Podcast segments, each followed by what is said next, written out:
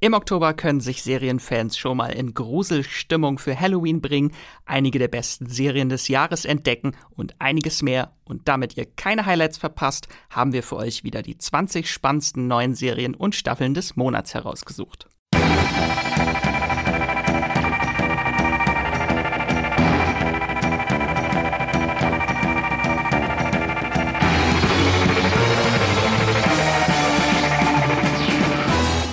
Hallo und herzlich willkommen zu einer neuen Ausgabe vom Streamgestöber, eurem Moviepilot Podcast, in dem wir immer Woche für Woche über die neuesten und trendigsten Serien und Filme aus dem Streaming-Kosmos sprechen.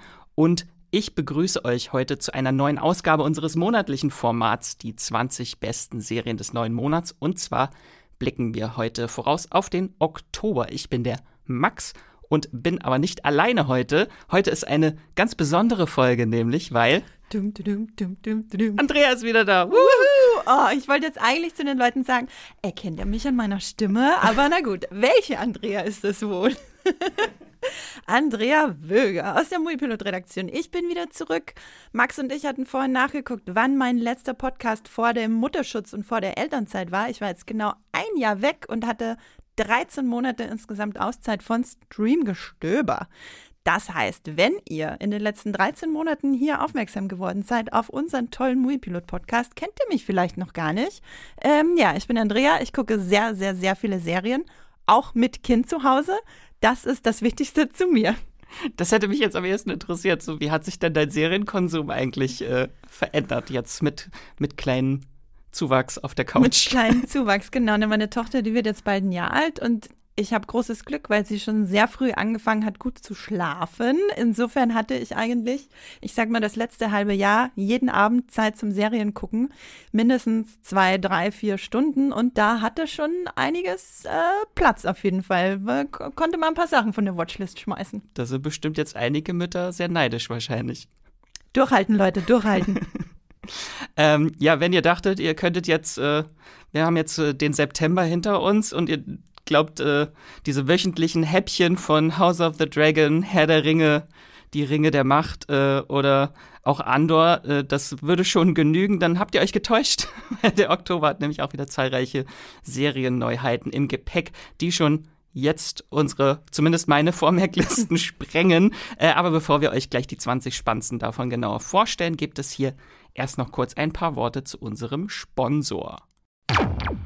Unser Podcast Streamgestöber wird gesponsert von Magenta TV, dem TV- und Streaming-Angebot der Telekom.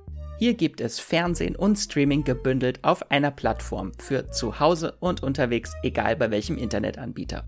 Mit Magenta TV könnt ihr nicht nur Fernsehen und habt einen praktischen Hub für Streamingdienste wie Netflix, Amazon Prime Video, Disney Plus oder RTL Plus. Als Bonus gibt's nämlich noch die Magenta TV Megathek kostenlos obendrauf. Und hier findet ihr eine riesige Auswahl an Serien und Filmen. Mit dabei sind auch Magenta TV Originals wie das deutsche Comedy Highlight Oh Hell sowie zahlreiche Magenta TV Exclusives wie die preisgekrönte Serie The Handmaid's Tale. Wie ihr zu Magenta TV und der Megathek kommt und welche verschiedenen Angebote es gibt, das erfahrt ihr über den Link in den Show Notes dieser Podcast-Folge. Und jetzt weiterhin viel Spaß im Streamgestöber. So, Andrea, bevor wir tiefer in die Serien des kommenden Monats eintauchen, äh, werfen wir immer so einen kleinen Blick nochmal zurück auf die Serien des Vormonats, Entdeckungen und Tipps, die wir vielleicht dort äh, übersehen haben oder erst später entdeckt haben. Aber da du dieses Jahr noch gar nicht im Podcast warst äh, und über deine Serienentdeckung sprechen konntest, würde ich dir jetzt einfach freistellen, äh, ob du eine Serie aus dem September oder den Monaten davor nimmst. Hast du da irgendwas gefunden? Ja, ich habe zu viel gefunden, so dass ich mich dann für irgendeine Rando zweite Hälfte der dritten Staffel irgendwas entschieden habe. nee, ich habe eine Serie mitgebracht, die mir extrem ans Herz gewachsen ist. Und noch dazu ist sie auch nur unter Anführungszeichen ein Spin-off. Ich rede von äh, 911 Lone Star. Das ist das Spin-off zu 911. Und es ist eine der ganz, ganz wenigen Katastrophenserien, die wir so haben zurzeit. Ich, ich äh, habe tatsächlich gar keine andere, die ich gerne gucke zurzeit. Ähm, wir folgen einem Feuerwehrhaus nennt man das im äh, Deutschen auch so? Egal, ihr wisst, was Station, ich meine. Eine Feuerwehrstation? Eine Feuerwehrstation, danke Max. Finde ich, merke schon, ich bin rhetorisch ein bisschen eingerostet, das müsst ihr mir leider verzeihen. Ähm, und zwar kam da vor einigen Wochen die zweite Hälfte der dritten Staffel zu Wow und in dem Spin-off spielt Rob Lowe die Hauptrolle. Er ist Captain einer Feuerwehrstation. Ich habe Rob Lowe ein paar Monate vorher äh, in Parks and Rec lieben gelernt, hatte ich durchgesuchtet, endlich mal. Und ja, wir äh, verfolgen dieses, äh, die Leute dieser Station bei ihren Einsätzen in brennenden Häusern, in Tsunamis, in Erdlöchern, in explodierenden Golfplätzen. Es ist wirklich alles dabei. Es ist witzig, es ist dramatisch, es ist absurd.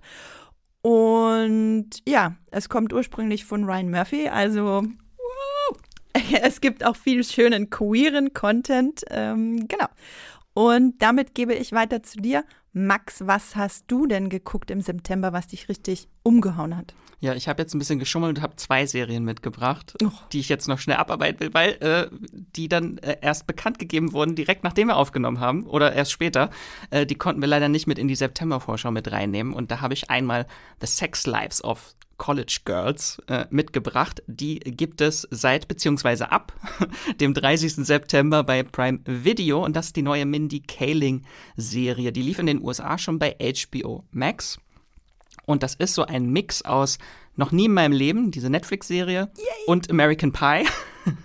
und das ist, also im Prinzip ist das geistige Sequel zu äh, Noch nie in meinem Leben. Diesmal geht's äh, ums College, wie der Titel verrät. Es geht um vier junge Frauen, die heißen Kimberly, Layton, Bella und äh, Whitney, die an dem angesehenen Essex College äh, dort äh, studieren und dort neu, äh, neu ankommen und dort dann ihre Sexualität erforschen und ausleben wollen vor allem äh, und zugleich dann noch alltägliche Hürden des äh, College-Alltags meistern müssen. Das ist unglaublich witzig, äh, sehr dreckig vom Humor teilweise auch. Also wir äh, Sex-Comedy ist, glaube ich, das Genre auch.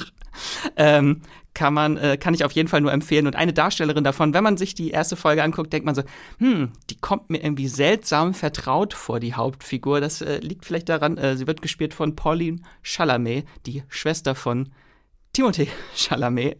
Da äh, kommt das Gesicht ein bisschen, die Gesichtszüge einem ein bisschen bekannt vor. Ja, Wahnsinn, wie Ja. ähnlich die sich sehen, oder? Das ist so uncanny irgendwie. Das ist so ein weiblicher äh, Chalamet, ja. Und ich wusste nicht, dass sie existiert, bevor ich die Serie gesehen habe. Und war so, Nee. Warum kommt sie mir so bekannt vor? Ja. Ich auch nicht. Als ähm, weltgrößter, selbsteinander äh, zugegeben, weltgrößter, noch nie in meinem Leben Fan, freue ich mich riesig auf die Serie und warte jetzt schon seit Monaten, dass sie endlich in Deutschland erscheint. Und äh, Mindy Show habe ich auch angefangen jetzt in der Elternzeit zu gucken. Liebe ich, also Mindy Kaling, alles, was sie macht, ich bin dabei. Genau. Zehn Episoden sind das. Äh, halbe Stunde ungefähr. Kann man sehr schnell wegsnacken mal am Wochenende. Und die andere. Serie, die ich noch mitgebracht habe, wollte ich nicht äh, unerwähnt lassen. Äh, die war leider eher so ein Überraschungsrelease. Wusste man nicht, dass sie kommt äh, bei Netflix. Und zwar Dama. Monster, die Geschichte von Jeffrey Dahmer, dieser sehr dieser sehr komplizierte Titel mit zu vielen Satzzeichen. Aber äh, genau, war leider etwas kurzfristig erst bekannt gegeben, der Start. Und das ist eine True Crime Thriller Horror Serienkiller Biopic Serie von äh, Ryan Murphy und Ian Brennan, äh, mein äh, Lieblingsshowrunner, die, weil sie mir äh, Scream Queens geschenkt haben, die mein Leben bereichert hat. Ähm, und natürlich ganz groß Evan Peters als Jeffrey Dahmer, der bekannte US-Serienkiller, der zwischen 1978 und 1991 17 Männer ermordet hat und dabei waren halt äh, Vergewaltigung, Verstümmelung, Mord, Nekrophilie, Kannibalismus äh, wirklich äh, Teil seines Vorgehens. Also das ist schon sehr, sehr verstörend. Also es ist keine typische Ryan Murphy-Serie, die ja sonst immer so ein bisschen Witz auch noch dabei haben oder so Skurrilitäten. Nein, das hier ist wirklich sehr, sehr ernst, grausam und unbequem. Ähm, und auch thematisch finde ich die Serie besonders spannend, weil sie nicht so ein typisches Serienkiller-Biopic ist, sondern äh, auch beleuchtet, sie wirft den Blick so ein bisschen weiter raus. Auf der einen Seite natürlich auch äh, die Geschichten der Opfer, die sie erzählt. Aber halt, es wird halt thematisch noch größer, welche Rolle systemisches Versagen und Homophobie und Rassismus vor allem auch dabei spielten, dass er äh, über ein Jahrzehnt äh, ungehindert und nicht gerade subtil äh, morden konnte. Und Evan Peters ist einfach durch seine apathische Darstellung in dieser Serie unglaublich creepy. Evan Peters ist immer creepy. Der war auch als, äh, äh, wie heißt er, Mr. Boner in, in, äh, wie hieß die Serie? Scarlet? WandaVision. WandaVision, genau. Sogar da war er creepy, obwohl er eigentlich ein Comic Relief war. Äh, der hat da einfach so einen Blick drauf. Ähm, ich passe bei dieser Serie, ist mir zu, ist mir zu krass, ist mir zu eklig. Ähm, ich kann mit so, so brutalem Ekel, da kann ich echt nicht mit umgehen. Aber Max, wir müssen uns ranhalten. Wir haben erst zweimal Ryan Murphy genannt in diesem Podcast. Sind schon zehn Minuten vorbei. Also. Das wird sich noch ändern. ähm, genau, das waren so unsere letzten Highlights, die wir euch äh, vorgestellt haben. Und uns interessieren natürlich auch immer eure Serien-Highlights. Was habt ihr zuletzt entdeckt, gebinged? Was möchtet ihr nochmal raus in die Welt schreien, was unbedingt geguckt werden muss von allen Leuten? Äh, schreibt uns dazu gerne eine Mail an podcast.moviepilot.de und wir bringen dann auch eure Tipps gerne mit rein in den Podcast. Gerne auch äh, All Caps Lock in der E-Mail, wenn es eine richtig gute Serie war. Unbedingt. Dann würde ich sagen, kommen wir jetzt endlich zu unserem heutigen Thema, den äh, Serienhighlights im Oktober. Genau, vorweg, es wird äh, keine Spoiler geben. Die meisten Serien haben wir auch noch gar nicht gesehen, die können wir gar nicht spoilern. Also äh, soll euch nur mal so einen kleinen Einblick äh, geben, was kommt, weil es sind wieder weit über 100 äh, Serien starten im Oktober und wir haben 20 Highlights rausgepickt, die unserer Meinung nach besonders interessant oder sehr sehenswert sind. Und äh, in einige konnten wir schon reinschauen, in die meisten noch nicht. Da ist aber unsere Vorfreude sehr groß, deswegen haben wir sie mitgebracht. Und wir gehen das Ganze wie immer chronologisch durch von Anfang bis Ende Oktober. Und äh, ihr müsst nicht mitschreiben, alle Titel gibt es nochmal übersichtlich dann am Ende auch in den Show Notes nachzulesen. Und wie immer äh, sage ich jetzt einfach mal, alle Angaben sind ohne Gewähr diesmal, weil oft jetzt mittlerweile auch äh, Streamingdienste ihre Starts kurzfristig verschieben oder wie bei Dama erst kurz, also eine Woche vorher bekannt geben. Ach übrigens, nächste Woche kommt eine große Serie. Ähm, ja, dann würde ich äh, dir das Wort überlassen, Andrea, und wir starten am 1. Oktober. Womit? Yeah, Oktober ist auch mein neuer Lieblingsmonat, weil meine Tochter letztes Jahr im Oktober geboren wurde. Ähm, da freue ich mich äh, ganz besonders. 1. Oktober ist auch äh, schon wieder ganz äh, was ganz Besonderes. Und zwar startet da ein, äh, ich nenne es mal Legacy-Sequel, äh, CSI Vegas bei RTL Plus. Und CSI Vegas, äh, denkt ihr euch vielleicht, Hö? das ist doch diese legendäre Krimiserie von vor 15, 20 Jahren. Ähm, ja, das ist jetzt die Fortsetzung und das Besondere an dieser Fortsetzung ist, dass zwei der Originaldarsteller, beziehungsweise der vermutlich wichtigste Darsteller, ähm, und zwar ähm, spielt er Gil Grissom, ist wieder zurück. Gil Grissom und Sarah Seidel sind wieder vereint, genau wie im Finale der Originalserie, die vor nicht allzu langer Zeit zu Ende ging. Eigentlich sollte das zum 20-jährigen Jubiläum der Originalserie kommen. Corona hat da einen Strich durch die Rechnung gemacht und jetzt kommt's, äh, ist es im Oktober 21 ausgestrahlt worden. Und jetzt kommt es endlich zu uns, äh, RTL Plus. Es ist mittlerweile schon die zweite Staffel in Planung. Und CSI Vegas kennt ihr. Das lief von 2000 bis 2015 in 15 Staffeln, 337 Folgen. Und Wie viele davon hast du durchgehalten?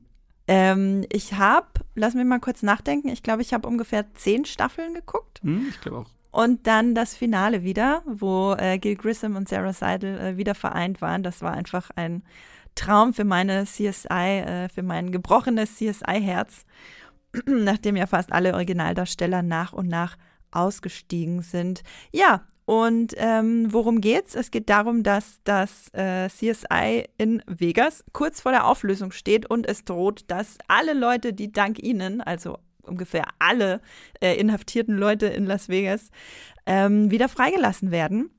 Und dann brauchen sie natürlich Hilfe von den äh, super mega Profis in Form von Gil Grissom und Sarah Seidel, die ihnen in der ersten Staffel helfen, das, ja, das CSI zusammen äh, und offen zu halten. Und in der zweiten Staffel kommt dann übrigens äh, Catherine Willows zurück, äh, Schauspielerin Mark Helgenberger.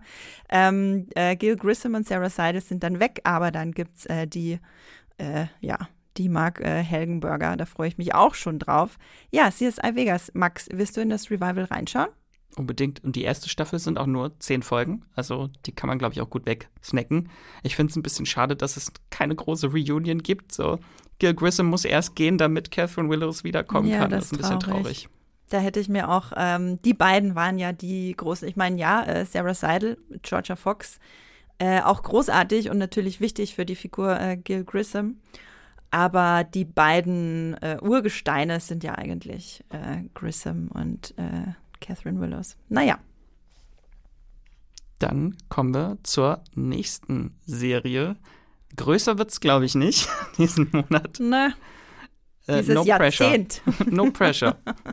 Ja, eine der größten Serien unserer Zeit geht zu Ende, beziehungsweise, ich glaube, in einem Artikel habe ich mal geschrieben, die größte Horrorserie unserer Zeit geht zu Ende. Ich meine natürlich The Walking Dead Staffel 11, Teil 3 bei Disney Plus. Ja, ich glaube, komplizierter geht es auch kaum mehr. Äh, die elfte Staffel wird ja in drei Teile aufgeteilt. Wenn ihr nach dem zweiten Teil dachtet, das war's jetzt, nee, nee, das war es noch nicht. Und es kommt noch acht Episoden. Damit hat Staffel 11 dann insgesamt 24 Folgen und die 24. Folge ist das große Finale von The Walking Dead. Natürlich, wir wissen alle, es kommen ungefähr 25 Spin-offs, über die wir jetzt nicht reden wollen. Wir wollen wissen, was zur Hölle, wie geht's zu Ende mit Alexandria, Oceanside und Hilltop und dem Commonwealth natürlich, jetzt auch neu eingeführt in der Serie. Was passiert, um euch nochmal die Namen in Erinnerung zu rufen, mit Daryl, Carol, Ezekiel, Aaron, Negan, Rosita, Gabriel, Magna, Lydia, Yumiko, Conny und Mercer und Pamela Milton und Lance Hornsby. So viele Leute, so viele Schicksale. Ja, also The Walking Dead spaltet ja so ein bisschen die Gemüter. Viele sind schon ausgestiegen. Ich bin Fan der ersten Stunde und werde auch Fan der letzten Stunde sein. Max, ich weiß, bei dir ist das auch so. Und noch darüber hinaus. und darüber hinaus. Ich bin auf jeden Fall sehr gespannt, wie das Ganze enden wird, wie sie das schnüren will, äh, zusammenschnüren. Ich hoffe, Mhm. dass es nicht einfach nur ein Setup wird für die ganzen Spin-offs, sondern ein Abschluss, den wir verdient haben auch. Also Ja. die Fans, die jetzt irgendwie zwölf Jahre dabei sind, seit 2010, ähm, die haben da halt auch so einen gebührenden Fanabschied für, also verdient einfach. Ähm, Finde ich auch ganz cool. Es gab auch schon äh, die ein paar Kritiken zu den ersten zwei Folgen, die haben schon welche gesehen und die ersten Stimmen waren eher so, ja, hat jetzt Noch leider Walking nicht Dead. so Ja. gehypt. Also es fühlt sich anscheinend noch nicht so an wie das Finale. Und das finde ich, zieht sich bisher auch durch die ganze elf- elfte Staffel. Es fühlt sich noch nicht so wie dieses Event an. Das ist das, die große finale Staffel. Bisschen schade, aber. Ja, das ist wie so ein, wie so ein Walking Dead war so ein, so ein reißender Strom und jetzt plätschert der so in ein paar kleinen Bächlein dahin zu seinen Spin-offs. Das ist, ähm, ja, so stelle ich mir das vor. Und ich hätte aber gern diesen riesigen Staudamm, wo sich jetzt alles aufstaut und alle fiebern dem entgegen. Was wird passieren? Kehrt vielleicht, kehren Rick oder Michonne vielleicht zurück? Mittlerweile glaube ich nicht mehr wirklich dran, muss ich gestehen. Aber ja, wir geben die Hoffnung nicht auf. Und die, ich finde, das Finale hat es auch einfach verdient, irgendwie gefeiert zu werden. Halt auch, wenn man mal hinter die Kulissen guckt, die haben sich wirklich Cast und Crew aufgeopfert. Das war der härteste Dreh, glaube ich, den sie in dieser ganzen zwölfjährigen Geschichte hatten, weil halt 24 Folgen, die haben länger gedreht, doppelt so lang was gedreht wie sonst immer. Äh, Norman Reedus ist verletzt ins Krankenhaus gekommen. Melissa McBride hat nach dem Dreh das Handtuch geschmissen und das Spin-off abgesagt. Also die sind alle echt unglaublich, die haben wirklich alles gegeben für dieses Finale und ich finde, das sollten wir dann ein bisschen im Hinterkopf behalten. Sie haben alles für uns gegeben, Ja. ähm, damit wir bei Disney Plus ab dem äh, 3.10. das Finale von The Walking Dead Staffel 11 und von The Walking Dead generell gucken können. Max, äh, dann springen wir doch weiter zum 5. Oktober. Was erwartet uns denn da bei Disney Plus? Genau, wir bleiben auf Disney Plus und dort kommt äh, The Bear, King of the Kitchen. Geiler Titel, wirklich. Geiler Zusatztitel. Im Original heißt die Serie nur The Bear. Ähm, die haben wir schon mal kurz äh, vorgestellt in unserer Episode mit den 22 besten Serien, die noch dieses Jahr starten. Jetzt ist sie endlich da. Ähm, deswegen kann ich mich eigentlich nur wiederholen. Schaut diese Serie, sie ist unglaublich gut. Das ist ein sehr realer, sehr stressiger Einblick in das Treiben in einer Restaurantküche. Und die Serie ist unglaublich gehypt, auch äh, seit sie in den USA gestartet ist. Dort lief sie schon bei FX on Hulu. Ähm, sind ein paar Zahlen. Bei IMDb hat sie eine Bewertung von 8,5 äh, und bei Metacritic hat sie einen Score von 86 bei 21 Kritiken. Also es ist richtig, richtig gut. Das Ganze sind acht Episoden, die ungefähr 30 Minuten lang gehen und die Hauptrolle spielt Jeremy Allen White. Den kennen Shameless-Fans vielleicht noch als Lip. Ähm, Ibn Mos Bachrach ich kann diesen Namen nicht aussprechen, spielt auch mit. Äh, John Bernthal, wo wir jetzt wieder bei The Walking Dead Verbindung sind, Hola. hat auch eine kleine Gastrolle in der Serie. Genau, und es geht um Akami Berzato in der Serie. Der wird gespielt von Jeremy Allen White und der ist so ein Sternekoch, der nach dem äh, Suizid seines Bruders zurück nach Chicago muss und dort den Familienbetrieb äh, fortführen muss. Das ist ein kleiner Sandwichladen, The Original Beef of Chicagoland. Ähm, das ist aber so ein sehr hochverschuldetes Traditionsunternehmen und er möchte hier jetzt alles anders machen, die ganzen festgefahrenen Strukturen aufbrechen, mehr Effizienz reinbringen, einen modernen äh, Restaurantbetrieb daraus äh, formen. Aber für diese Vision muss er dann erstmal so die alteingesessene Küchencrew von seiner Vision überzeugen. Und als wäre das alles noch nicht genug, muss er dann auch noch mitten im stressigen Alltag den Tod seines Bruders verarbeiten. Ähm, es äh, kann ich wirklich nur empfehlen, die Serie. Also die Tonalität ist komplett durchdacht von vorn bis hinten. Sie ist unglaublich gut und realistisch, so sehr grob und grobkörnig aus.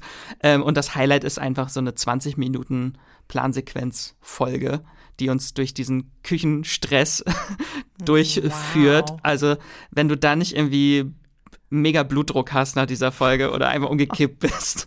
Und da, also da eskaliert einfach alles. Bestellaufkommen und Charakterkonflikte, alles eskaliert äh, ohne Schnitt. Das ist eine sehr, sehr Highlight-Folge für mich gewesen. Ähm, Ich freue mich riesig auf die Serie. Die wird ja jetzt schon seit einem kleinen Weilchen mega gehypt, weil sie auch viele schon sehen konnten. Und äh, also ich kann es kaum noch erwarten. Da muss man auch, ja, wow. Genau, ab 5. Oktober bei Disney Plus. Und dann gehen wir einen Tag weiter zum 6. Oktober, Andrea. Was gibt's dort? Ja, äh, ich habe ja gerade wow gesagt. Dann gehen wir doch gleich mal zu wow, dem Streaming-Sender, ehemals Sky genannt. Sky Ticket. äh, Sky Ticket. Äh, und zwar This England. Nicht zu verwechseln mit dem Film This is England von 2006. Ähm, Kenneth Brenner spielt Boris Johnson. Wer sich jetzt denkt, wow, das ist äh, eure Serie. Und zwar ist das auch eine Eigenproduktion von Sky Atlantic. Sexy, ja, Max lacht, weil ich schon wieder wow gesagt habe. Ist No pun intended, Leute, sorry. das war eines meiner Lieblingswörter. Das hat sich der äh, Streamingdienst auch gut ausgesucht. Das war so Boris Johnson, wenn ihr das schon immer mal sehen wollt, ist das die Serie für euch. Ja, ich dachte, wie mache ich den Leuten Boris Johnson schmackhaft? Geht nicht, ich überspiele es einfach mit Euphorie. äh, sechs Episoden lang. Und ähm, also das Thema ist natürlich schon ganz spannend. Abseits von Boris Johnson geht es um Großbritannien zu Beginn der Corona-Pandemie. Und wir sehen eben äh, den großartigen Schauspieler und Regisseur Kenneth Brenner als Boris Johnson. Ich hätte ihn noch gar nicht erkannt. Ich dachte, es wäre eine Doku, als ich ein Bild gesehen habe tatsächlich. Ähm, genau, äh, mittlerweile seit kurzem ehemaliger Premierminister Boris Johnson und wir sehen alle seine vermutlich vielen tausenden kleinen und großen Versäumnisse und äh, seine schlechte Frisur in dieser sechsteiligen Serie. Ich bin gespannt drauf, muss aber gestehen, ich würde noch viel lieber jetzt direkt auch über die Serie reden, die am nächsten Tag startet. Unbedingt, bei unbedingt. Netflix. Deshalb springen wir zum 7. Oktober, den ihr euch wirklich ganz, ganz, ganz groß anstreichen könnt im Kalender, wenn ihr genauso große Mike Flanagan-Fans seid wie ich. So, und jetzt muss ich mal durchatmen, weil es kommt ein langer Monolog. Oh. Nee, also wir springen zu Netflix. Netflix, 7. Oktober, Gänsehaut um Mitternacht. Das ist, glaube ich, so ziemlich meine am heißesten erwartete Serie, gemeinsam mit 1899 von den Dark-MacherInnen, die im November startet. Ist das meine am meisten erwartete Serie dieses Jahr? Ist von Mike Flanagan, ihr kennt ihn. Ähm, aus Serien, also nicht aus Serien, als Macher von Serien wie Spuk in Hill House und Midnight Mass, von Filmen wie Oculus und Still, beziehungsweise Hush. Und jetzt nach Midnight Mass kommt Midnight Club. Ich glaube, er hat so ein bisschen mit äh, Mitternacht, scheint seine liebste Uhrzeit zu sein, glaube ich. Als Horrorregisseur nicht verwunderlich. Äh, Midnight Club heißt im Original zu Deutsch Gänsehaut um Mitternacht. Mm, Es ist eine Gruselserie, wie ihr euch das vielleicht schon denken könnt. Guckt auf jeden Fall mal den Trailer, wenn ihr Horrorfans seid. Ich glaube, ich werde wirklich, ich werde einfach nur quietschen und kreischen und mich vor Angst unter meiner Decke verkrümeln, ähm, weil Mike Flanagan hier, wie mir scheint, wirklich auf seine größten Stärken baut. Es spielt in einem, ja, in einem Hospiz, also einem Krankenhaus für sterbende Jugendliche. Und die tun sich zusammen, die gründen den Midnight Club. Und dann werden sie ordentlich, ja, zu Tode gegruselt. Und wer stirbt, muss den anderen dann aus dem Jenseits äh, Nachrichten schicken. So irgendwie, äh, glaube ich, ist das im Trailer. Ich weiß nicht genau, was passiert. Ist mir auch völlig egal, um was es geht. Ähm, ich habe einfach im Trailer schon gemerkt, wow, das ist Mike Flanagan at its best. Max, ich glaube, du freust dich auch drauf. Ja, ja, das ist auch eine, äh, hat auch eine Buchvorlage. Es mhm. basiert auf den Werken von Christopher Pike. Ähm, und das ist halt, passt halt auch thematisch genau bei Mike Flanagan rein. Es geht um sterbende Kinder, die sich äh, Gruselgeschichten erzählen und durch diese Geschichten verarbeiten sie eigentlich so die Unausweichlichkeit des Todes, der ihnen bevorsteht. Und wenn man Mike Flanagan-Serien kennt, dann weiß man, es gibt Schocks und Tränen und Trauma überall. Trauma, Trauma, Trauma, Trauma. Die wird uns, glaube ich, das Herz rausreißen, die Serie. Oh yeah. Yay! Rausgerissene Herzen um Mitternacht. Nein, Gänsehaut um Mitternacht am 7. Oktober bei Netflix. Genau, und dann kommen wir zum 8.10.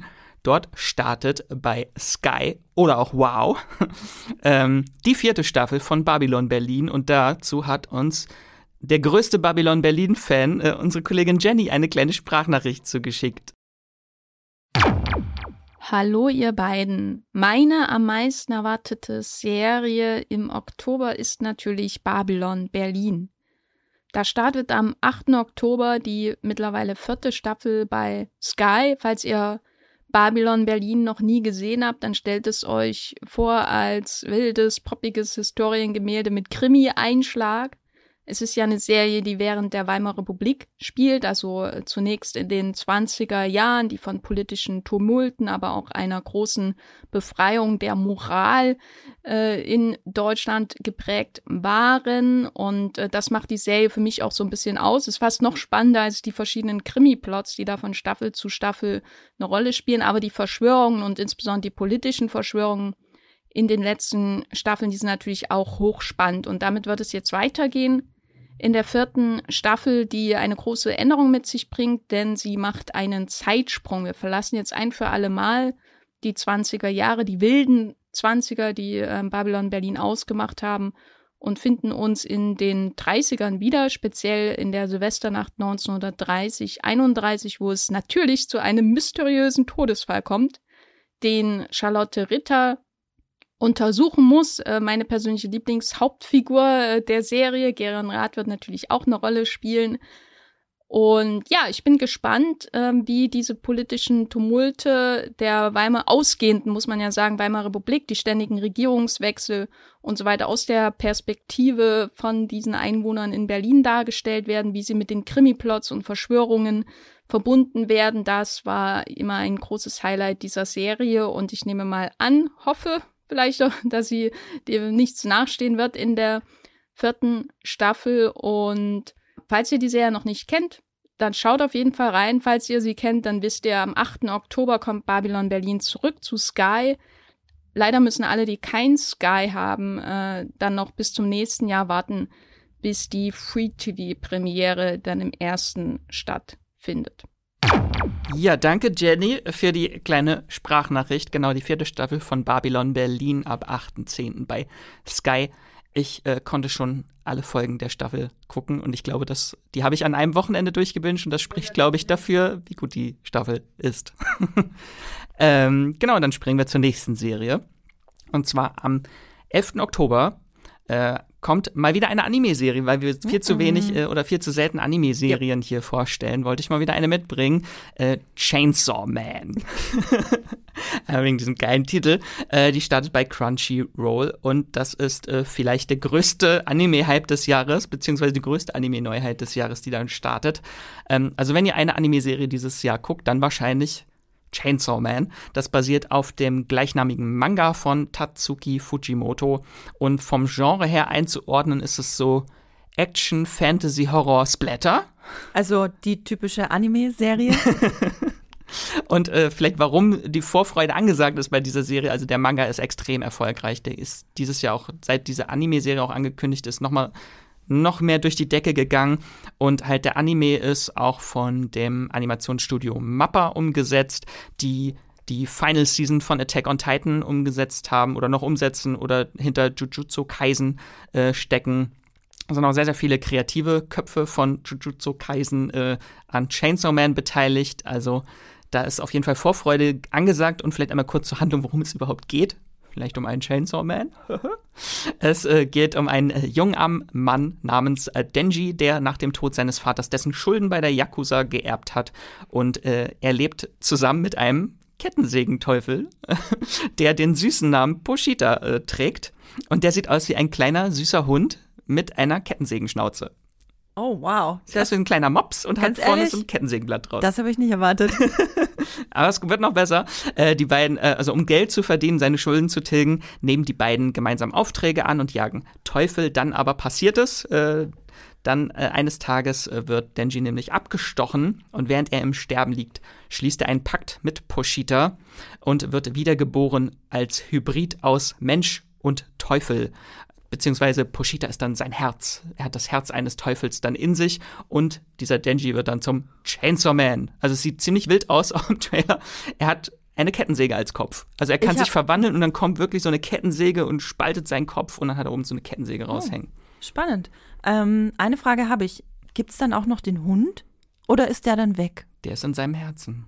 Ah, Mist. Hm, schade. Ich hätte, also muss, muss ehrlich gestehen, klingt ziemlich geil, hätte aber noch lieber Chainsaw Dog. genau, und äh, der äh, wird dann Teil von einem professionellen Team aus Teufelsjägern. Das ist so die Grundprämisse der Serie und das sind zwölf Episoden, äh, relativ kurz für eine Anime-Serie und die kommen wöchentlich dann bei Crunchyroll im Simulcast, das heißt parallel zur japanischen Ausstrahlung kommen sie dann auch dort wöchentlich und ein deutscher Simul-Dub, das heißt auch eine deutsche Spr äh, Sprachausgabe ist äh, geplant. Da gab es aber bis jetzt noch kein exaktes Datum, also kann gleichzeitig, kann eine Woche später sein, also kurz danach. Aber da ist auf jeden Fall mein Hype-Level schon äh, sehr hoch mit Chainsaw Man. Ja, habe ich auch gerade daran gemerkt, wie du mit Händen und Füßen die Kettensäge äh, gerade nach, nachgemacht hast. Also Max ist voll auf Kettensägen eingestellt. Ja, lange kein Ash vs. Evil Dead mehr geguckt. Das, da fehlt der Kettensägen-Content bei mir. Andrea nickt. Dann haben wir noch eine Serie und zwar am 13. Oktober bei Netflix. Dort kommt eine kleine schwedische Miniserie, die heißt äh, The Playlist und in der geht es um den Entrepreneur Daniel Eck. Also die, es geht um die Origin des Musikstreaming-Dienstes Spotify. Ähm, das Ganze hat sechs Folgen, a 45 Minuten. Und vielleicht für dich ganz interessant, Andrea, ich weiß nicht, wie mhm. gut dein Vikings-Gedächtnis ist. Der Hauptdarsteller äh, ist Edwin Endre, der hat in Vikings auch mitgespielt als Elendur, der Ex-Mann von Torvi. Elendur, der. Erstmal, erstmal muss ich mal überlegen, wer Torbi war. Die Frau von Björn, eine ja, davon. Ja, nee. ja, seine, seine erste Frau und die Mutter von seinen Kindern. Ähm, ja, nee, an den kann ich mich nicht mehr erinnern. aber ich freue mich immer, wenn ich Vikings Gesicht in anderen Serien sehe. Genau, und der spielt den äh, Daniel Eck, der gemeinsam mit seinen Mitstreitenden in den 2000ern äh, den Status quo der Musikbranche herausfordern und revolutionieren möchte. Ähm, revolutionieren. Oh Gott. ähm, genau, und die entwickeln halt einen Dienst, der eine kostenlose und völlig legale Möglichkeit bieten soll, Musik zu streamen und das Verrückt. mitten in einer Ära, in der mehr Raubkopie, Raubkopien verbreitet wurden als je zuvor und sich die Musikindustrie an einem Wendepunkt befindet. Ich erinnere mich noch an die Zeit, ganz gut.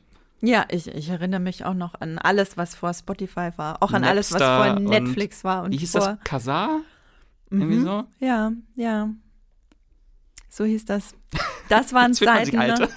Da fühlt man sich alt. Das waren Seiten, äh, liebe jungen Zuhörer und Zuhörerinnen. Es gab eine Zeit vor Spotify, bevor fast alles äh, frei zugänglich war. Und ich finde das auch ganz interessant, äh, mal so ein bisschen das Licht da auf die, auf den Typen zu werfen, der das quasi erfunden hat, was deren Herausforderungen waren damals, das durchzusetzen. Ich meine, Spotify hin oder her, ne? Man kennt das ja, dass da nicht viel Geld zu den MusikerInnen äh, zurückfließt, kann man jetzt davon halten, was man will.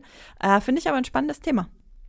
Ja, und äh, bin gespannt, wie, wie sehr dann die Heisenberg-Crowd aufschreit, weil als der erste Teaser veröffentlicht wurde, äh, wurde, waren alle sehr, sehr verwirrt im Netz und fragen sich, warum sieht er aus wie Walter White? das ist ein Breaking Bad äh. Genau. Bevor er Meth gedealt hat, hat er Spotify gegründet. So, damit äh, bleiben wir aber beim 13. Oktober und wir bleiben auch auf Netflix. Dort kommt jetzt endlich der nächste Ryan Murphy-Content, wie versprochen, und zwar The Watcher. Das ist äh, eine Serie, die haben wir schon mal zu Beginn des Jahres in unserer Highlights 2022 äh, Folge äh, kurz erwähnt. Jetzt kommt sie endlich, also eine meiner meist erwarteten Serien des Jahres. ähm, und es ist unglaublich toll äh, als Ryan Murphy-Fan. Innerhalb von einem Monat gibt es auf Netflix dreimal Ryan Murphy-Content. Wir haben jetzt Dama gehabt, dann kommt die Stephen King-Verfilmung Mr. Harrigan's Phone, da hat er nur mit produziert. Und jetzt The Watcher, und das ist eine Miniserie, die basiert auf einem realen Fall aus dem, aus dem Jahr 2014 oder wie auf dem Poster steht, based on the shocking true story. ähm, und es hat einfach einen mega guten Cast. Also der, allein der Cast überzeugt schon. Naomi Watts und Bobby Cannavale spielen die Hauptrollen. Jennifer Coolidge spielt mit als Immobilienmaklerin. Hat mich jetzt schon, die Serie ist jetzt schon meine Lieblingsserie.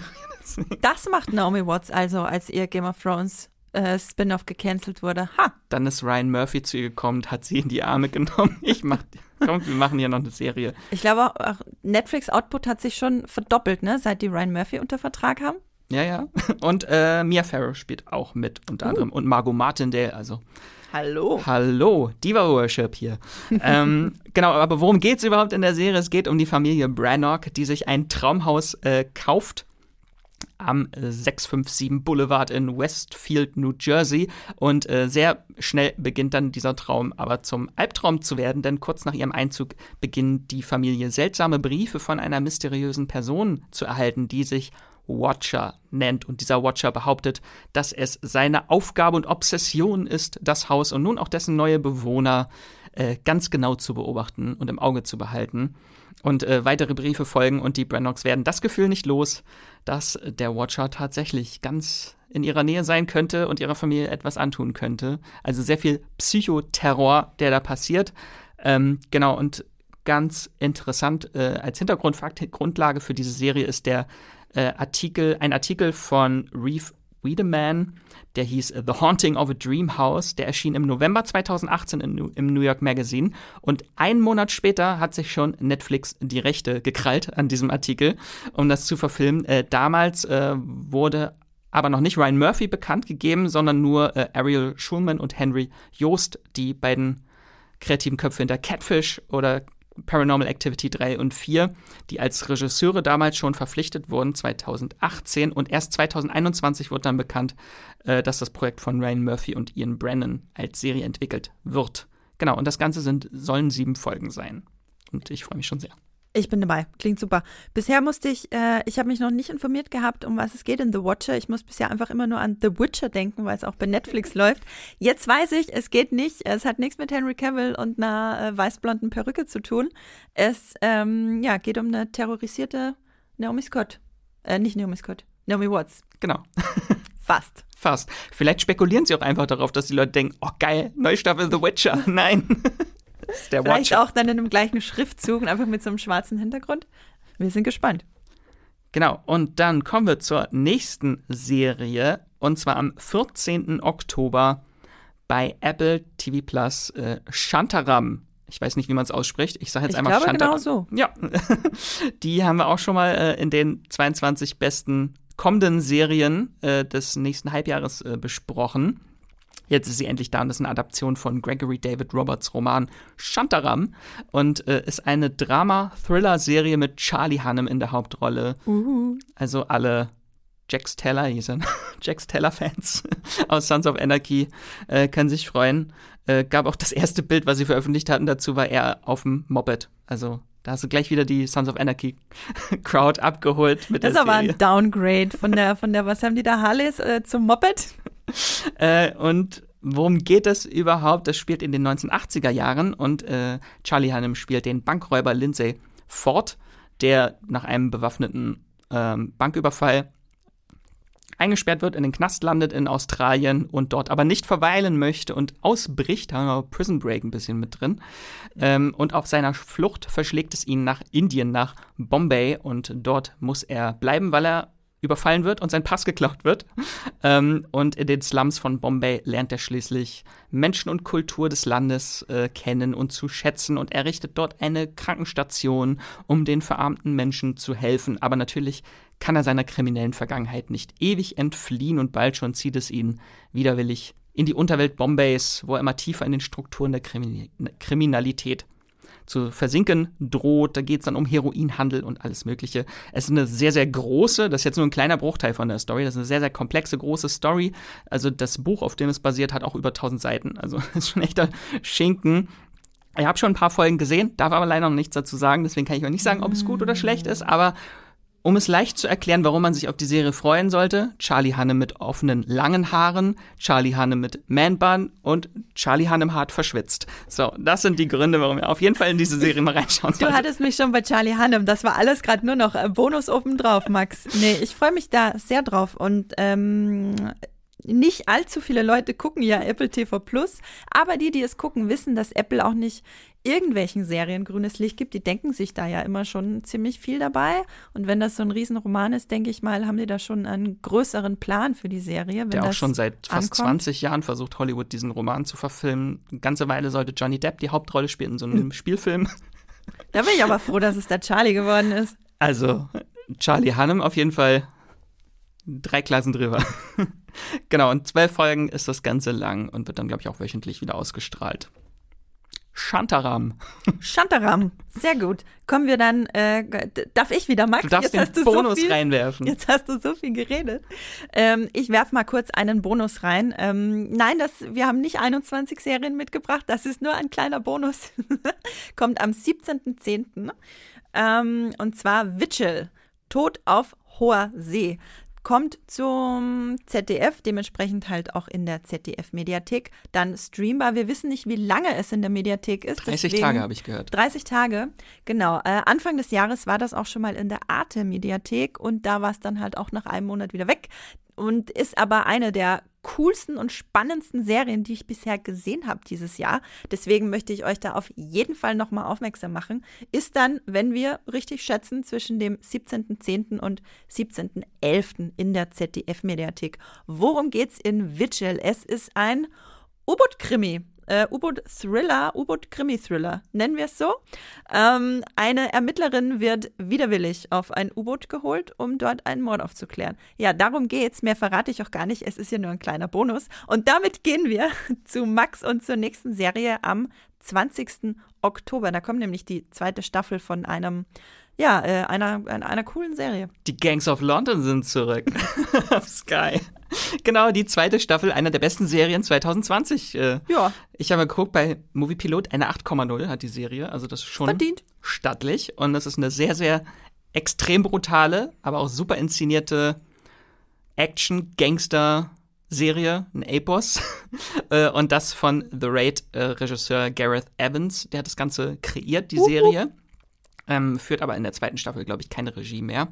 Ähm, und in der ersten Staffel ging es, falls ihr noch gar nichts davon gehört habt, um den Tod eines Gangsterbosses, den Rachefeldzug seines Sohnes und ein entstandenes Machtvakuum, das die gesamte Unterwelt Londons mit all ihren verschiedenen Gangsterbanden ins blutige Chaos stürzt. Und da knüpft jetzt die zweite Staffel dran an. Ähm, die so meine starke Vermutung, ohne jetzt zu spoilern, einen etwas anderen Fokus haben wird, beziehungsweise andere Hauptfiguren in den Mittelpunkt stellen wird, ähm, als bisher aus Gründen. Ähm, was bereits bekannt ist über die zweite Staffel in Londons krimineller Unterwelt, gibt es jetzt nach den Ereignissen aus Staffel 1 keine Ordnung mehr. Pures Chaos, pure Anarchie. Ähm, aber dieses entstandene Machtvakuum äh, das versuchen jetzt die Investoren, das ist so ein Netzwerk aus hochrangigen Geschäftsmenschen, die über allem eigentlich stehen. Und äh, die versuchen dieses Machtvakuum jetzt zu stopfen. Äh, und für die arbeitet auch übrigens der Undercover-Polizist Elliot, den man noch aus der ersten Staffel kennt. Und dort wird jetzt der neue äh, der brutale Koba, das war einer von den Anführern dieser Gangs, ähm, wird als neuer Anführer der Unterwelt eingesetzt. Ähm, der allerdings quasi eine Diktatur errichten will, in der alle bisherigen Kodexe und Regeln nicht mehr gelten und er will alles äh, kontrollieren. Vorher war das ja immer so ein freundschaftliches äh, Miteinander eigentlich fast. Mhm. Ab und zu mal mit ein bisschen Mord, aber die haben ja schon irgendwie sich gegenseitig ergänzt, die einzelnen Gangs of London oder sich geduldet. Äh, und hier möchte er jetzt der Chef von allem sein und das lassen die sich natürlich nicht äh, bieten, diese Monopolstellung, die Gangs und äh, ein erneuter erbitterer Kampf beginnt. Also ich werde auf jeden Fall reinschauen. Staffel 1 fand ich super. Ich fand sie jetzt Ich finde, es war jetzt, äh, war jetzt nicht das allergrößte Highlight, das ich jemals gesehen habe, aber es war extrem unterhaltsam. Äh, wirklich, wirklich coole Action. Äh, hier und da mal eine Sequenz mit drin, wo dir einfach nur die Kinnlade runtergeklappt ist bei der Action und wie die Kamera das eingefangen hat. Äh, ich werde auf jeden Fall reinschauen.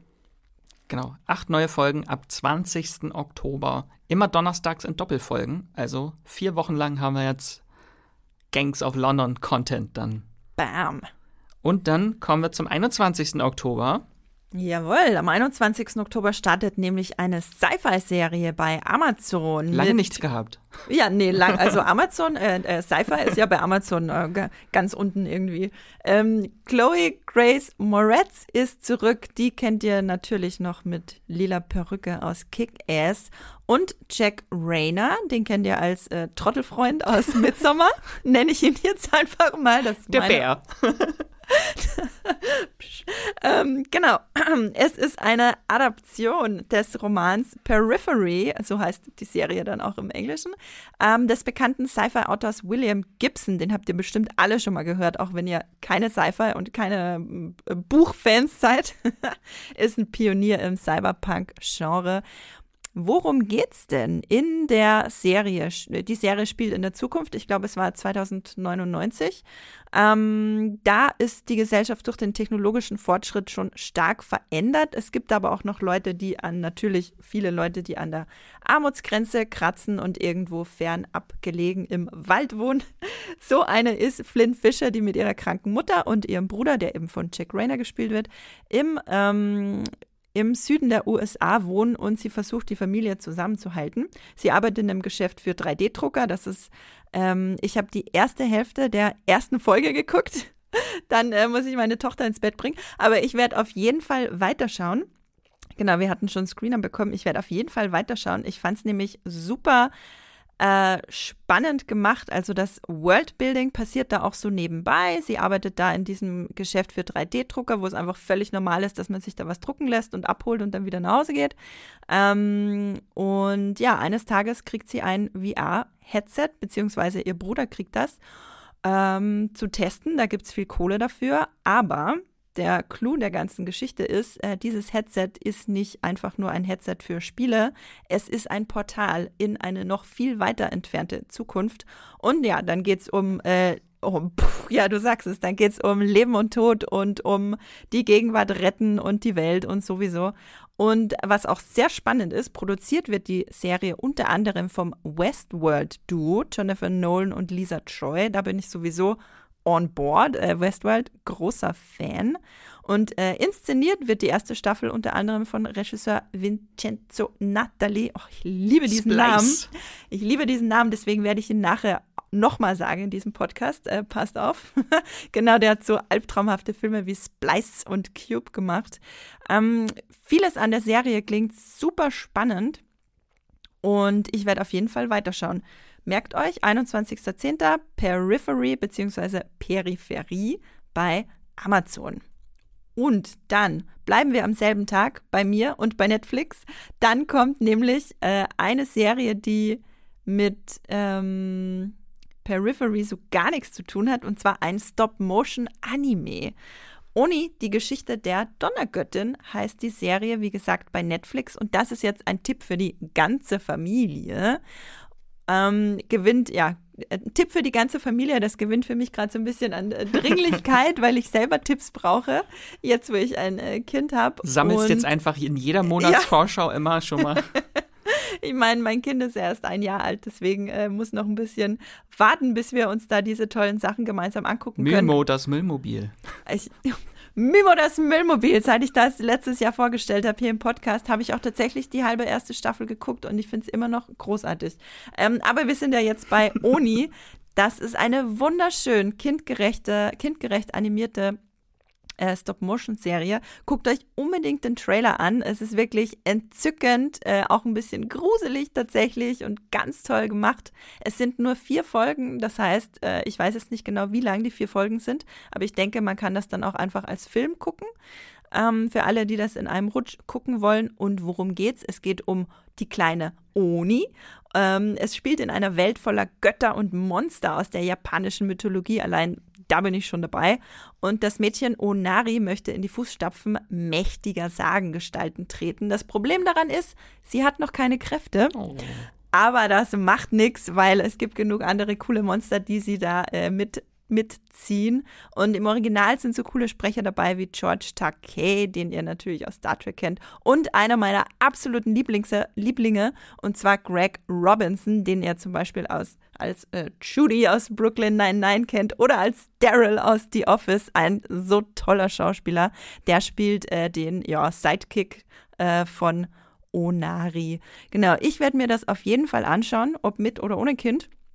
Max, äh, das ist doch sicher auch was für dich, oder? Unbedingt, das ganz oben mit auf meiner Watchlist, weil es auch nur vier Folgen sind und es sieht unglaublich toll aus. Ich bin mir noch nicht sicher, ob es wirklich Stop-Motion ist oder ob sie das 3D animiert haben, damit es aussieht wie Stop Motion, ich aber es sieht auf jeden Fall fantastisch ja, aus. Ja, ich dachte auch erst, es ist nicht Stop Motion, dann hatte ich aber in einem Artikel über die Serie gelesen, es ist Stop Motion.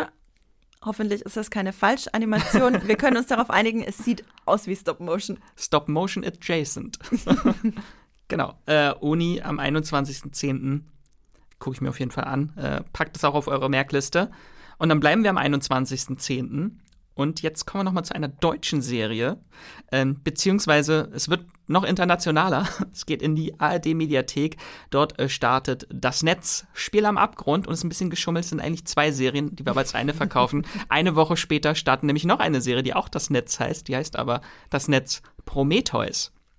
Und dahinter steckt ein äh, großes internationales Serienfranchise, wo die ARD mit beteiligt ist, was dort aufgebaut äh, wird jetzt. Äh, und in diesem ganzen Franchise geht es über Abgründe und korrupte Machtstrukturen im kommerziellen Profifußball. Ähm, das sind mehrere eigenständige Serien, die dann so ein bisschen verbunden sind durch einzelne Figuren und Handlungsstränge. Und den Anfang machen jetzt der deutsche Beitrag Spiel am Abgrund und der österreichische Beitrag Prometheus. Hört, hört. Mhm. Und das Ganze passend kurz vor der WM in Katar. Geht jetzt nochmal richtig tief rein in die Wunden. Äh, genau, und folgen sollen auch noch äh, mit Powerplay eine italienische Serie über einen Traditionsverein im Konflikt mit chinesischen Investoren. Äh, und es ist auch noch irgendwie eine Serie aus Portugal und Brasilien in der Mache. Und noch viele weitere Serien sollen auch geplant sein. Also das wird ein cooles Serienfranchise, glaube ich. Und vielleicht einmal kurz, worum es in diesen ersten zwei Das Netz-Serien geht. In Spiel am Abgrund geht es um äh, die Strafverteidigerin Lea Brandstätter, die wird gespielt von Birgit Minichmeier und deren Freund, ein Fußballscout, der kommt bei einem Unfall ums Leben. Aber sie glaubt, dass mehr dahinter steckt und tatsächlich wird dieser Fall mysteriöser, denn Lea trifft den Hooligan Marcel, der gespielt wird von Max von der Gröben, äh, dessen bester Kumpel am gleichen Tag wie ihr Freund äh, nur wenige Meter entfernt im Fußballstadion erstochen wurde. Und wie das alles zusammenhängt, das wollen die beiden nun herausfinden und erhalten dabei noch Hilfe von Eva Mattes, die Leas Mentorin Christina spielt. Und natürlich entfaltet sich bald eine große Verschwörung, die bis an die Spitze des, der World Football Association reicht. Also das wird groß. Zum Cast gehört übrigens auch Tom Vlaschia, der dann auch in Prometheus auftritt, um jetzt mal die Brücke mhm. zu schlagen. Und in Prometheus geht es um Tobias Moretti, äh, der ein Ex-Profi-Spieler spielt äh, und der jetzt äh, Dopingjäger ist. Und der wird von einer hochmodernen Sportklinik in den Alpen angeworben. Und in dieser Klinik sollen junge Sportler auf ganz legale Weise zu Hochleistungsmaschinen äh, und exzellenten Fußballern herangezüchtet werden, aber der Schein trügt und Georg versucht nun herauszufinden, was dort wirklich in dieser Klinik vor sich geht. Das klingt, das klingt noch besser als so das erste. Geil. Also ganz ehrlich, ich finde dieses, äh, das Netz, es war doch wirklich längstens an der Zeit, dass wir ein internationales äh, Verschwörungsthriller-Universe über äh, das so ein bisschen Fußball tangiert äh, bekommen. Ich meine, das Fußball-Cinematic Universe. Das Ding ist, äh, wenn man sich ein bisschen auseinandersetzt mit äh, Fußball und was die FIFA halt äh, abzieht die ganze Zeit, das also ist eigentlich prädestiniert, finde ich, für Verschwörungsthriller und Korruptionsskandalfilme oder was weiß ich was. Aber ja, also Flaschier und Moretti bin ich sowieso dabei und dann auch noch mit dieser absurden Handlung, die du gerade gesagt hast. Menschenversuch in den Alpen. mit, mit, mit Menschenversuch in den Alpen zu Superfußballern. Alter, das klingt so. Ich glaube, es ist kein James Bond-Bösewicht, der Superfußballer macht. das klingt so geil. Ich bin ja. auf jeden Fall dabei. genau, viel Football-Content mit den beiden Das Netz-Serien. Genau, die äh, deutsche Serie kommt am 21. Oktober und eine Woche später, am 28. Oktober, dann Prometheus, die österreichische Serie, in der ARD-Mediathek und im November dann auch in das erste. Und damit bleiben wir immer noch, also 21. Oktober ist echt Ja, viel los. Leute, Leute, Leute, nehmt euch schon mal frei.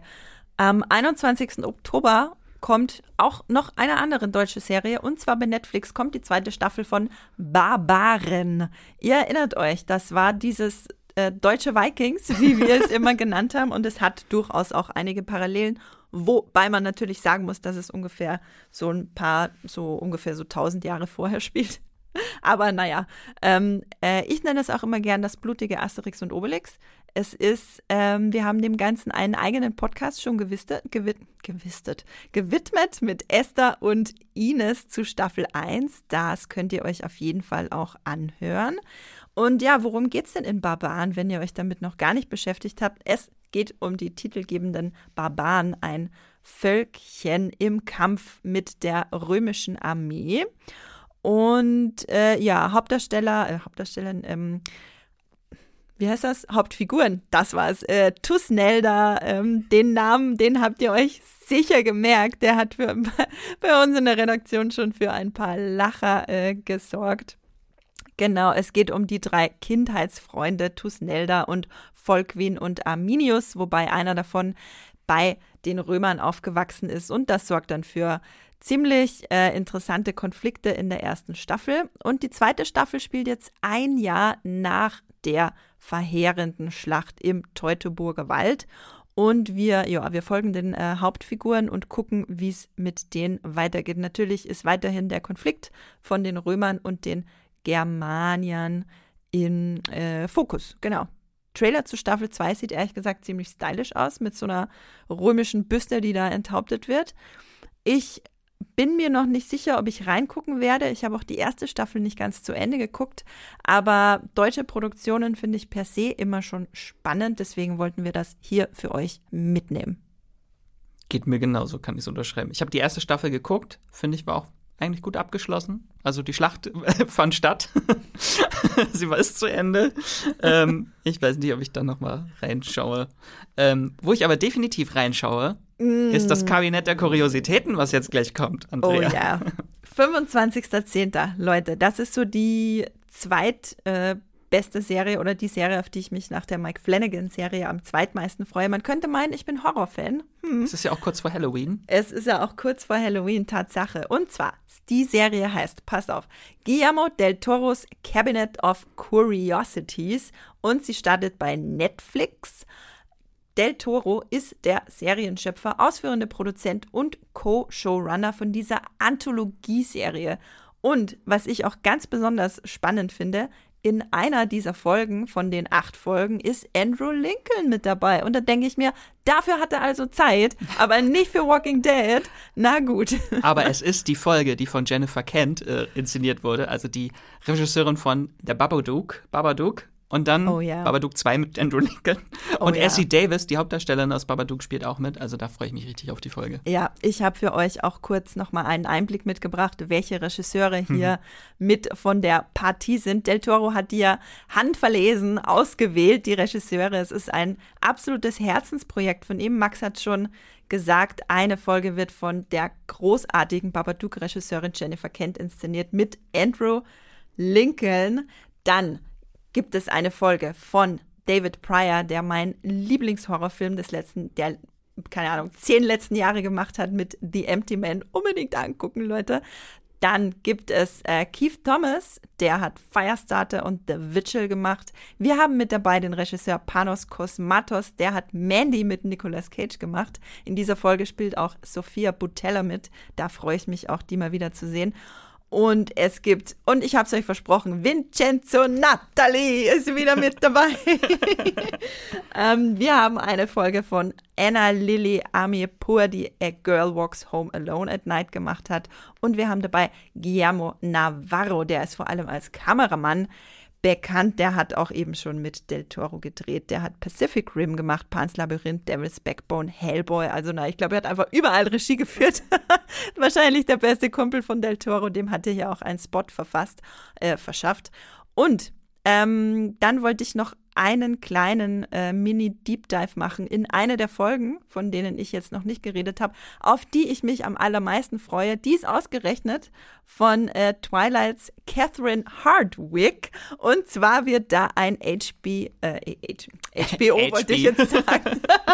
ich wollte gerade HBO sagen. Äh, Lovecraft-Adaption Träume im Hexenhaus. Die Hauptrolle spielt ähm, Aaron Dir aus der neuen äh, Herr der Ringe-Serie. Ismael Cruz Cordova heißt er. Und äh, ebenfalls mit dabei Gina Davis, auch immer gut.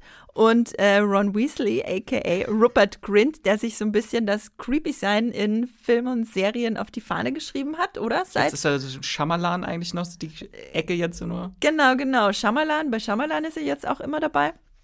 Naja, um was geht's in Träume im Hexenhaus?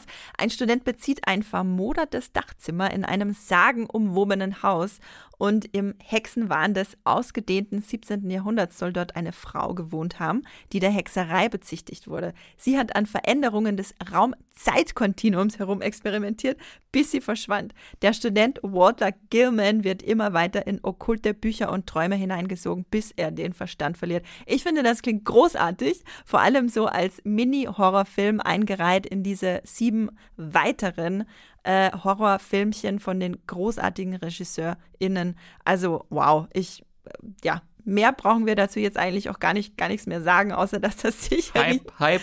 Außer Hype, Hype, Choo, ähm, gigantisch.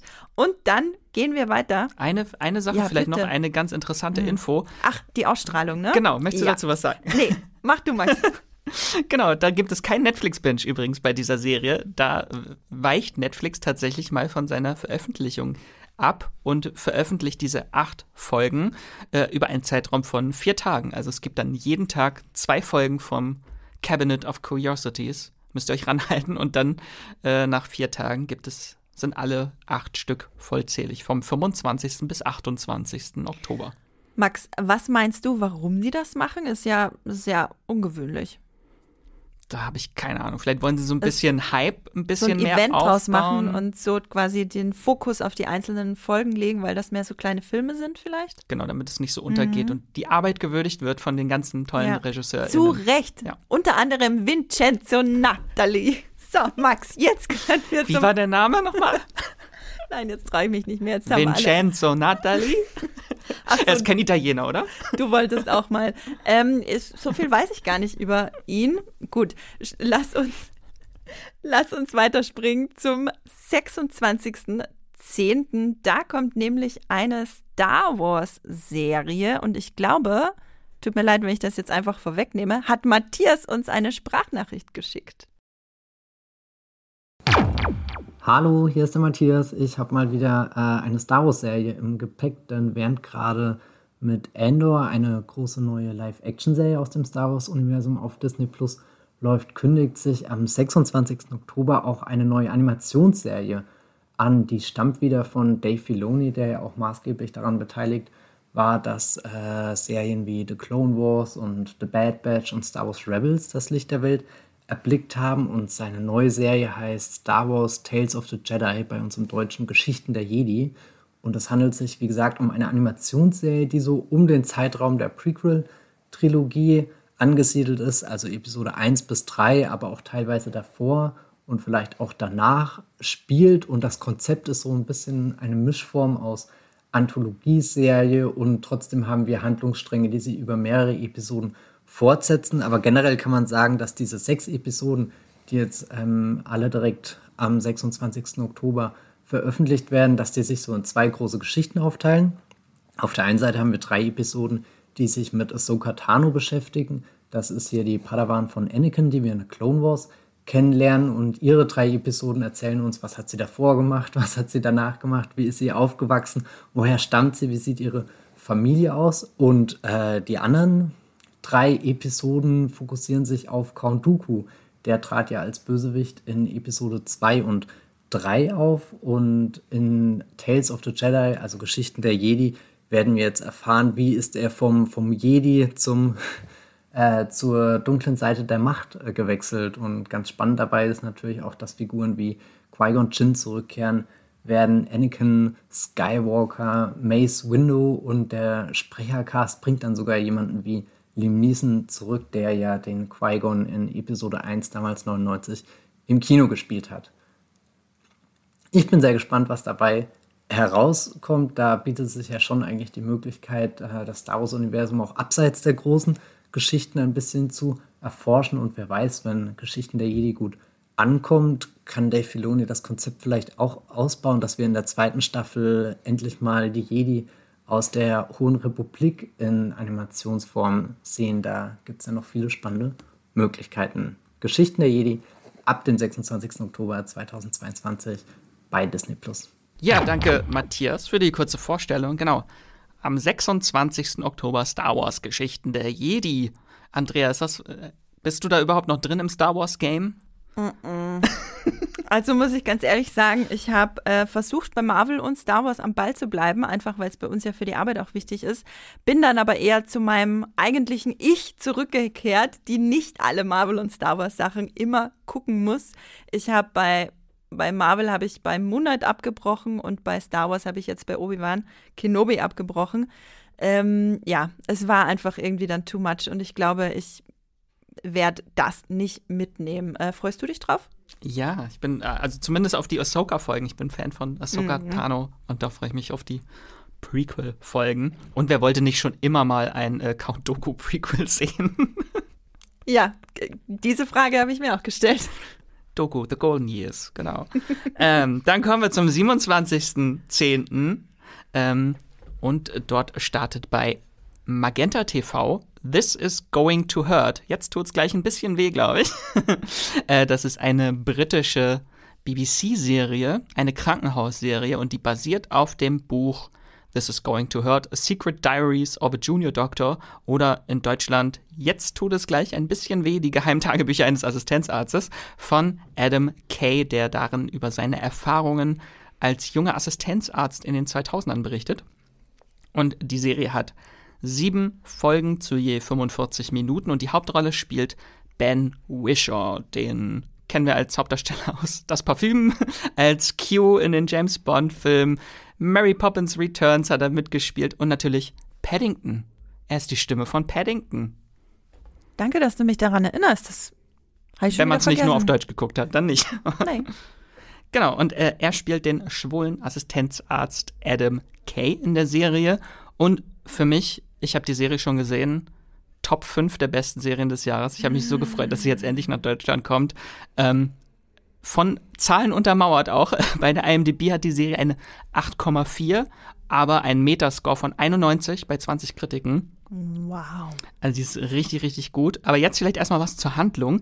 Ähm, die Serie spielt in den 2000er Jahren und es geht um den jungen Arzt Adam Kay und der arbeitet in einem NHS-Krankenhaus. Äh, das heißt, es wird von der National Health Service finanziert. Es ist ein öffentlich finanziertes Krankenhaus und dort arbeitet er auf der Entbindungsstation und Gynäkologie. Und die Serie beleuchtet hier so den Alltag junger Ärzte und Ärztinnen in einem komplett unterfinanzierten und unterbesetzten Krankenhaus, die zu jeder Zeit an ihrer Belastungsgrenze arbeiten. Und wir folgen Adam dabei, wie er mit schwierigen Geburten noch schwierigeren Patientinnen und purem Stress konfrontiert wird, während dann auch noch sein Privatleben, äh, in seinem Privatleben die Beziehung zu seinem Freund darunter immer mehr leidet und allein schon in der ersten Folge geht das schon richtig krass los. Äh, Adam erwacht in seinem Auto, weil zwischen den Schichten einfach nicht genug Zeit bleibt, um mhm. nach Hause zu fahren. Ähm, das ist halt auch wirklich ein sehr realistischer Blick, glaube ich, aufs Arztsein heutzutage. Ähm, direkt geht's los mit einer schwangeren Frau auf dem Parkplatz, die einen Prolaps irgendwie hat, das Kind gerade halb rausfällt. Die muss er gerade verarzten und kommt dann halt schon komplett verschmiert auf die Arbeit in eine noch stressigere Schicht am Kreissaal ähm, und wird auch gleich mit einer rassistischen, äh, rassistischen Patientin äh, konfrontiert. Äh, aber seine Rache ist köstlich und nicht ganz unproblematisch. Die kriegt nämlich einen Kaiserschnitt und er äh, näht dann die Wunde an ihrem Bauch ein bisschen versetzt zu, dass ihr Delfin-Tattoo, was sie auf dem Bauch hat, äh, leicht verzogen ist am Ende. äh, das ist so ein bisschen der Humor, der ziemlich böse, bitterböse Humor dieser Serie teilweise auch. Äh, wir lernen seinen Freund kennen in der ersten Folge. Das fand ich eine ganz, ganz zuckersüße Szene zwischen den beiden. Er nennt nämlich äh, Adam seinen Second Favorite Doktor, weil sein Favorite Doktor ist David Tennant. oh, auch was für die Nerds dabei ist das schön. Genau, und da geht es halt wirklich einfach nur so um dieses äh, zwischen den Schichten einfach gar keine Zeit für das Privatleben. Wie handelt man überhaupt dieses unglaublich stressige Berufsleben? Äh, er ist eigentlich nämlich auf einen Junggesellenabschied eingeladen und dann kommt schon direkt, denn er kommt gerade von der Schicht, da kommt schon der Anruf von der Arbeit, ist jemand für die Nachtschicht ausgefallen. Also die arbeiten einfach durchgängig dort. Äh, genau, und dort kommt es dann halt auch leider wegen Überarbeitung und Übermüdung zu einem äh, Vorfall dann auch bei einem Kaiserschnitt oder bei einer Geburt äh, mit verheerenden Folgen, die das Ende auch seiner Karriere bedeuten könnten. So viel dazu. Äh, und was die Serie so besonders macht. Nicht nur diesen Humor, den, den es eben schon ein bisschen herauszulesen gab. Äh, es ist wirklich sehr Film, hat einen sehr, sehr coolen, grobkörnigen filmischen Look, sehr dreckig teilweise. Ähm, er spricht sehr viel in die Kamera, also so dieser Fleabag-Style, ähm, dass er sich an die ah. Zuschauenden wendet. Äh, und der Ton der Serie ist einfach alles. Also sie ist lustig, skurril, eklig teilweise.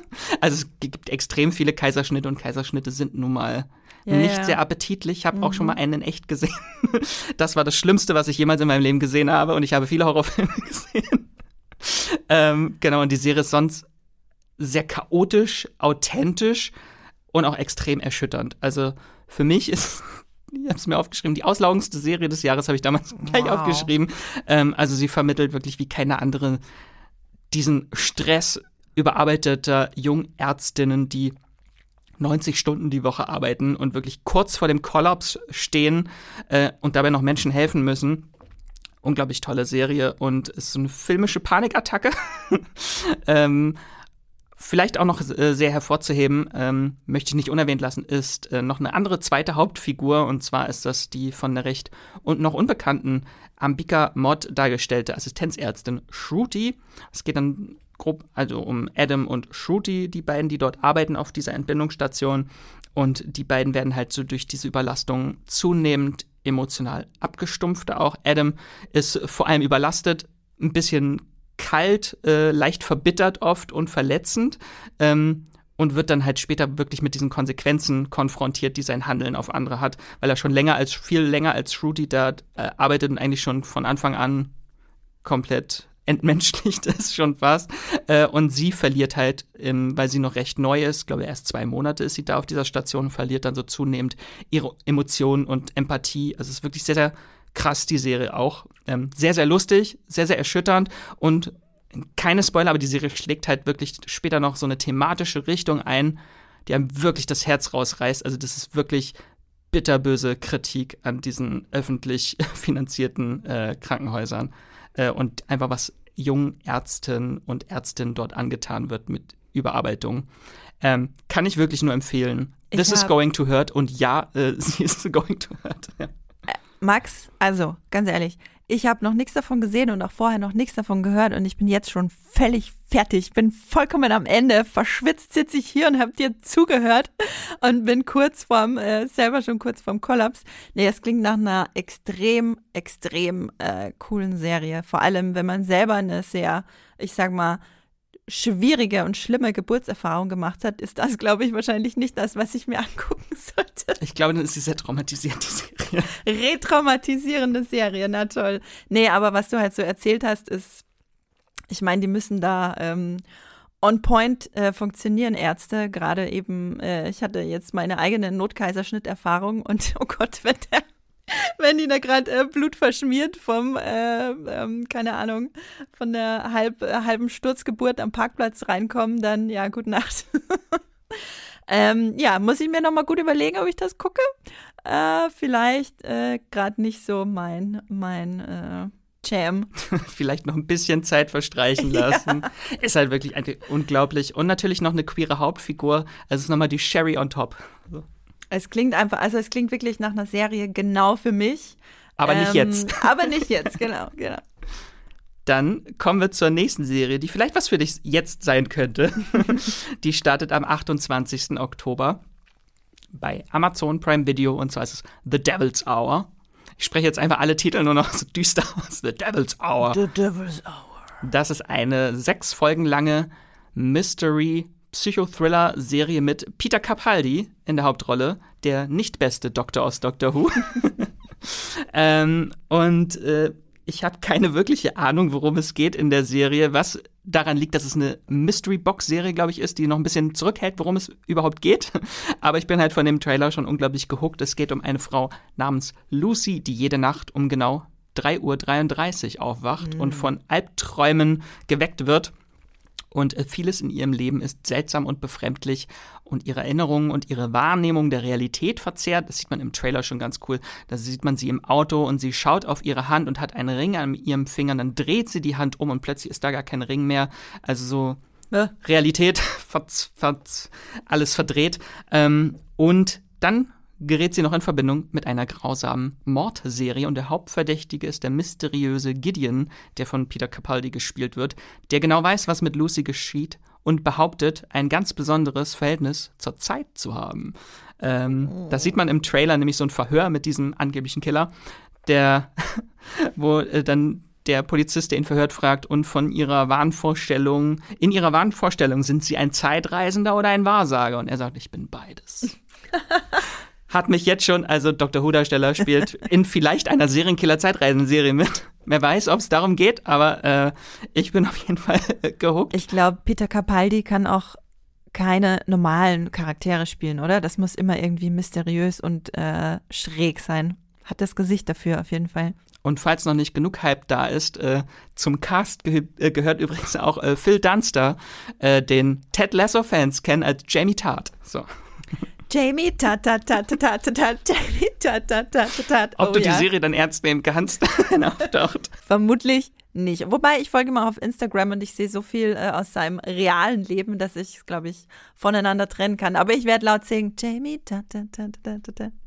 So, und dann kommen wir von The Devil's Hour zu Inside Man, einer Netflix-Serie, wo wir noch, äh, von der wir noch nicht wissen, wann sie startet. Oder Max? Wir wissen es noch nicht. Das Startdatum ist noch nicht bekannt, aber diese Woche läuft sie bereits in UK in der BBC, also kann es nicht lange dauern. Du hast gerade Startdatum gesagt, das war nicht eine, oh, wunderbare, eine wunderbare Verkürzung von Startdatum.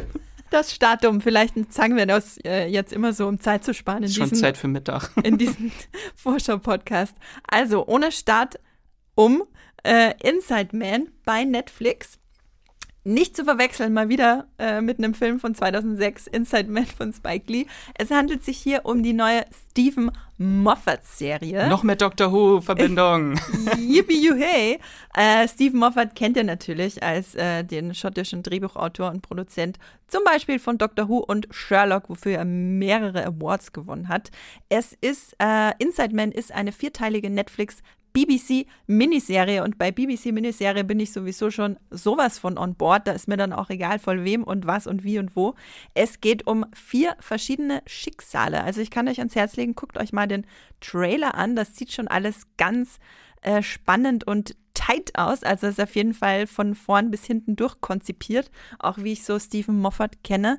Es geht zum Beispiel, ähm, also es geht um vier Schicksale, die miteinander verwoben werden. Zum Beispiel sitzt Stanley Tucci äh, im Todestrakt und wartet auf seine Hinrichtung. Es geht um eine Journalistin im Zug nach England, die nach einer guten Story sucht. Es geht um einen Pfarrer, der die matte Nachhilfeperson vom äh, Zug ähm, abholt und diese vier Leute sind in einem Dilemma gefangen das eine oder einen von ihnen zum Morden bringen könnte. Und über dem Trailer liegt so eine, liegt so äh, Stanley Tuccis ähm, Stimme, die sagt, jeder ist ein Mörder, du musst nur die richtige Person treffen. Und alles, was es braucht, ist ein guter Grund und ein schlechter Tag.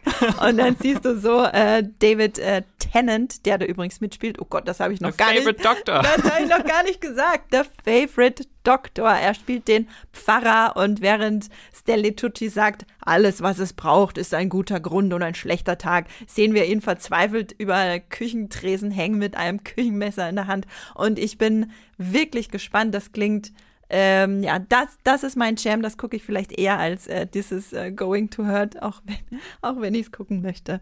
Inside Man, wir werden euch vermutlich in die Shownotes nach, äh, nachfügen, nachträglich äh, einfügen, wann diese Serie startet. So, Max, es ist Zeit für Mittag, oder?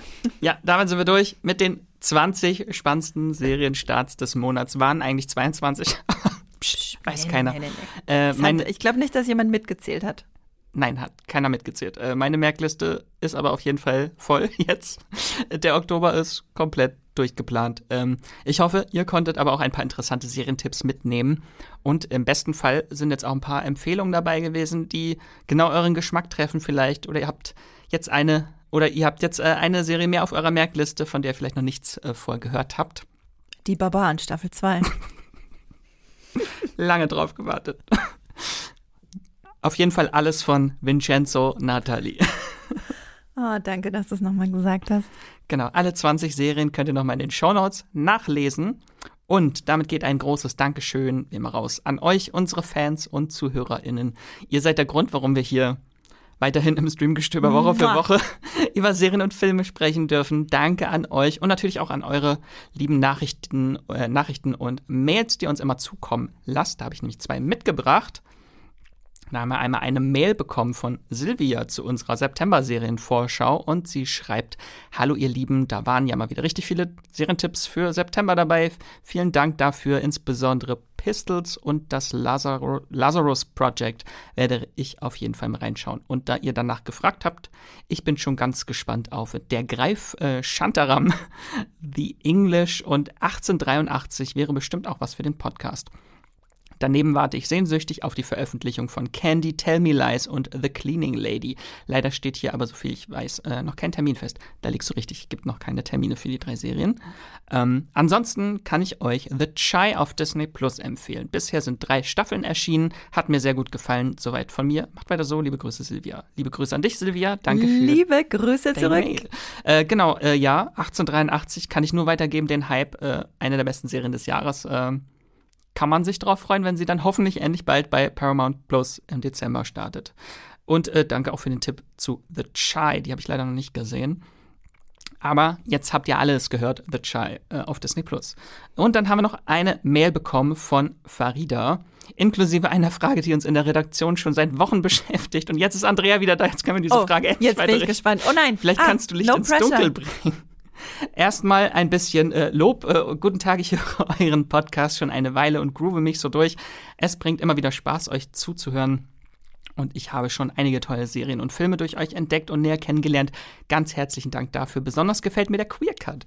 Es ist eine schöne Idee, Serien und Filme mit queeren Charakteren und Handlungen vorgestellt zu bekommen. Ich habe eine Frage. Gibt es die Möglichkeit, auf eurer Homepage nach bestimmten Serien zu schauen, die ihr besprochen habt? Zurzeit auch durch einen Tipp von euch begeistere ich mich für die Serie The Magicians. In einem Queer Cut wurde sie mal erwähnt. Das muss einer mit dir gewesen sein.